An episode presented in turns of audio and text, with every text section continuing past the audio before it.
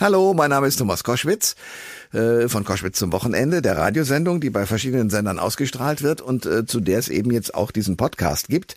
Christiane Stenger ist äh, heute mein Gast. Sie ist Sachbuchautorin, auch Moderatorin und die hat sich sehr intensiv mit der Zeit äh, beschäftigt. Lassen Sie Ihre Zeit nicht unbeaufsichtigt, so heißt Ihr Buch.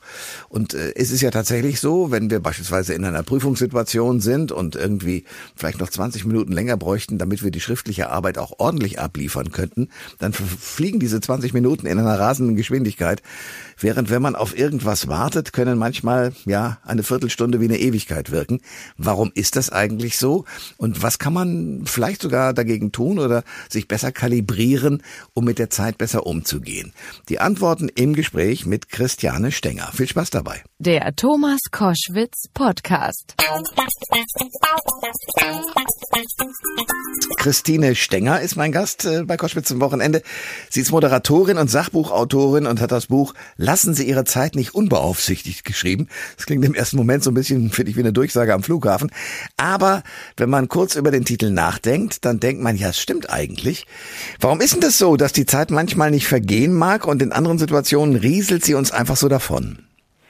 Also das hängt wirklich davon ab, natürlich, in welcher Situation wir sind. Und wir müssen uns natürlich vorher auch kurz klar machen, dass unser Gehirn ja gar keinen Sinn für die Zeit hat. Also wir haben einen Sinn fürs Riechen und Schmecken und Hören und so, aber einen Sinn für die Zeit an sich haben wir nicht. Und deswegen hat sich unser Gehirn einen Trick ausgedacht und konstruiert die Zeit einfach selber. Und dann kommt es natürlich vor, wenn wir eben in Situationen sind, wo wir nicht so viele ähm, Dinge um uns herum haben, die passieren oder nichts zu tun haben, dann äh, langweilen wir uns quasi und dann kommt dem Gehirn die Zeit natürlich auch viel länger vor, als wenn wir jetzt irgendwie total im Stress sind. Also es ist wirklich immer ganz individuell abhängig, wie unser Zeitempfinden ist. Also wenn wir gestresst sind oder zum Flughafen müssen, dann ist eine halbe Stunde rasend schnell vorbei, wenn wir irgendwie auch noch spät dran sind und wenn wir irgendwo warten beim Arzt oder so, dann dauert die halbe Stunde ewig. Ja, aber äh, Sie sagen, äh, das Gehirn konstruiert sich die Zeit quasi selbst. Das heißt, was macht das Gehirn? Genau, also man weiß tatsächlich äh, noch gar nicht ganz genau, wie das Gehirn das genau macht. Es gibt aber ganz, ganz viele Hypothesen dazu. Aber zum Beispiel könnte das Dopamin dafür verantwortlich sein. Äh, das, da könnte man sich so vorstellen, dass wir quasi so wie ein Orchester im Kopf haben, so zumindest ist eine These. Und dann wäre, wären die Basalganglien, das ist so eine, ein Bereich im Gehirn, der vor allem auch für Routine zuständig ist, aber auch sehr viel mit Dopamin zu tun hat. Und die Basalganglien wären sozusagen der Dirigent oder Dirigentin dieses Orchesters und das Dopamin der Taktstock. Und wenn wir zum Beispiel dann irgendwo einen Kaffee bestellen zum Beispiel, wird dann ganz viel Dopamin ausgeschüttet, weil unser Gehirn weiß, ah, jetzt geht's los. Und dann kennt unser Gehirn ganz viele verschiedene Musikstücke, die dann quasi diese Gehirnzellen abspielen und feuern, weil die dann einen gewissen Takt feuern. Und dann fällt uns sofort auf, wenn etwas länger dauert oder kürzer dauert als gewohnt. Also wenn wir zum Beispiel zu lange an der Ampel stehen oder der Kaffee ähm, zu lange dauert, bis wir ihn bekommen, uns fällt eben sofort auf, wenn irgendetwas nicht so lange dauert, wie wir das irgendwie gedacht haben oder wie das im Musikstück so vorprogrammiert war. Und die andere These ist zum Beispiel, dass unser unsere Interzeption, das ist quasi die Wahrnehmung unserer Vorgänge im Körper selbst, mit der Zeitwahrnehmung zu tun haben. Das wäre dann die Insula im Gehirn, die eben genau dafür zuständig ist, dass wir unseren Herzschlag wahrnehmen können oder wenn wir auf unsere Atmung achten und dass unser Gehirn quasi einfach diese ähm, ja, Eindrücke aus dem Körper nutzt, um ein Zeitgefühl zu entwickeln. Klug.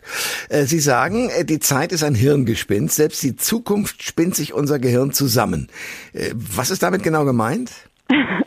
Also genau, das mit dem Hirngespinst bezieht sich tatsächlich darauf, dass unser Gehirn einfach sich selber quasi die Zeit erfindet oder äh, konstruiert. Und auch die Zukunft, also wir wissen natürlich nie, was in der Zukunft passiert. Also Zeit ist ja sowieso so ein mysteriöses Thema eigentlich, äh, noch ein bisschen. Auf jeden Fall, ähm, wenn man zum Beispiel ähm, Menschen beobachtet, die in Gehirnscans liegen und über ihre Zukunft nachdenken, dann leuchten auch immer die Bereiche auf, die sich mit der Vergangenheit beschäftigen. Also wir formen natürlich auch unsere Zukunft oder unsere Zukunftsvorstellungen auf den Erfahrungen, die wir bisher gemacht haben. Und da kann man natürlich bewusst auch Einfluss darauf nehmen, wenn man Lust hat, was zu ändern, dann muss man eben auch an sich irgendetwas ändern oder ein bisschen was anders machen. Sonst ähm, benutzt unser Gehirn natürlich die Bahn, die es seit ähm, Jahren kennt. Und dann ist natürlich schwierig. Also wenn man irgendwie was verändern möchte und seine Zukunft bewusster gestalten möchte, dann muss man eben auch irgendwas Kleines verändern. Äh, zum Beispiel?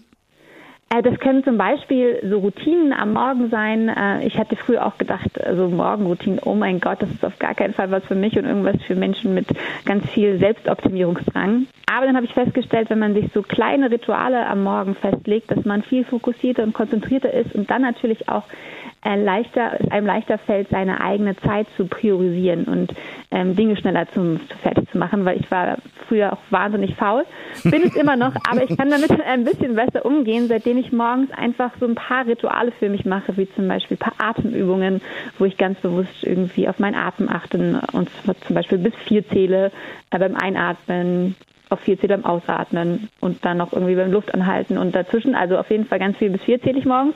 Plus, ähm, was mache ich? Ein bisschen Sport, ein bisschen Yoga, äh, viel trinken, lachen vor allem. Ähm, und ein bisschen tanzen, also Dinge, die mich einfach positiv stimmen. Und dann schreibe ich auch noch manchmal auf, sogar was ich heute machen möchte oder was meine großen Ziele im Leben sind. Denn das Wichtigste vergessen wir auch dummerweise so oft im Alltag. Ah. Ähm, äh, das heißt mit anderen Worten, ich kann oder könnte, das ist aber eine Frage, mein subjektives Zeitempfinden bewusst steuern bzw. verändern?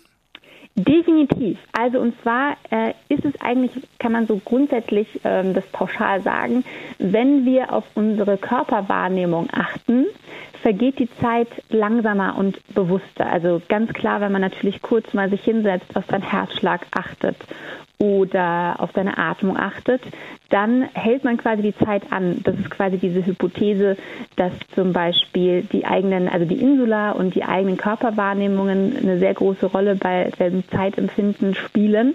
Und dann kann man quasi aus diesem ratternden äh, ja, oder der ratternden Uhr gefühlt, die im Stress zum Beispiel so schnell läuft, einfach kurz mal aussteigen und wieder sich sammeln und konzentrieren und dann quasi, also immer wenn man auf den eigenen Körper achtet, kann man definitiv bewusst die Zeit verlangsamen.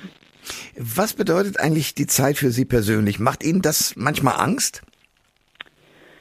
Ähm, also die Zeit an sich äh, finde ich erstmal total spannend und mysteriös. Natürlich macht die Zeit mir Angst, auf jeden Fall in Bezug auf die menschengemachte Klimakrise.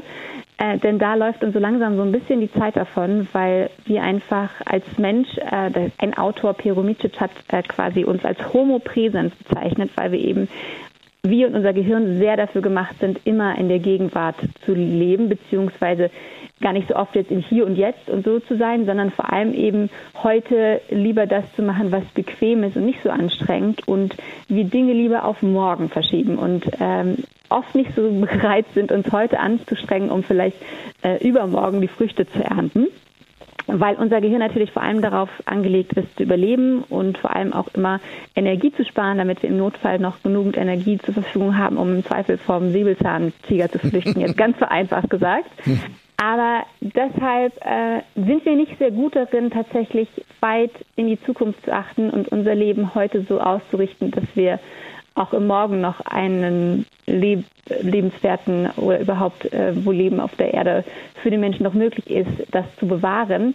Und deswegen macht mir die Zeit Angst, weil uns bei der Klimakrise tatsächlich ein bisschen die Zeit davonläuft, wenn wir jetzt nicht ähm, bewusst äh, überdenken, wie wir unseren Strom äh, erzeugen wollen und vieles, vieles mehr, was man dann noch mit der äh, oder machen kann, um die Klimakrise äh, etwas aufzuhalten.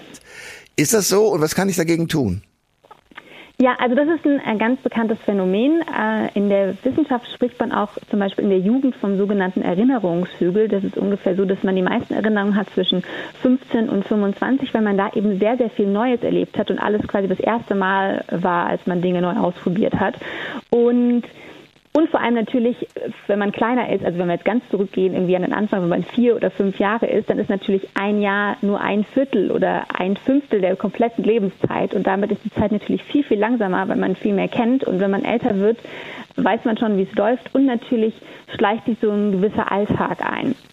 Und deswegen kommt es einem auch so vor, dass die Zeit einfach äh, wahnsinnig äh, schneller geht oder immer mit der Zeit immer schneller wird. Und das kann man auf jeden Fall aufhalten, indem man quasi sein Leben doch ein bisschen immer jeden Tag vielleicht etwas Neues einbaut oder auch nur bewusst auf dem Weg zur Arbeit auf neue Dinge achtet, die einem vielleicht auffallen. Also dass man ganz bewusst darauf achtet, was ist neu und natürlich auch toll neues Lernen. Das hält sowieso super, weil das unser Gehirn fit hält. Aber wenn unser Gehirn quasi was Anstrengendes und Neues zu tun hat, dann kommt einem das äh, langsamer vor. Vielleicht nicht unbedingt im Erleben, denn das ist ja auch noch so eine Krux mit der Zeit, dass es da dieses sogenannte Zeitparadox gibt, dass wir quasi im Erleben, wenn wir vor allem Spaß haben oder eben im Flow sind oder irgendwie konzentriert arbeiten, äh, die Zeit quasi super schnell vorbeigeht, beziehungsweise wir gar nicht auf die Zeit achten, weil wir eben mit unserer Aufmerksamkeit komplett woanders sind. Aber in der Rückschau, wenn wir etwas Neues erlebt haben, kommt uns das viel, viel länger vor.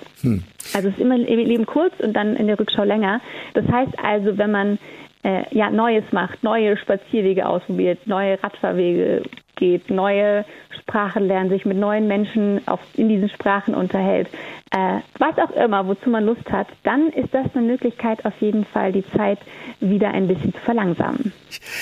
Das war die Stimme von Christiane Stenger. Die hat äh, das Buch geschrieben, Lassen Sie Ihre Zeit nicht unbeaufsichtigt. Spannendes Buch und äh, spannendes Gespräch. Dankeschön, hat Spaß gemacht.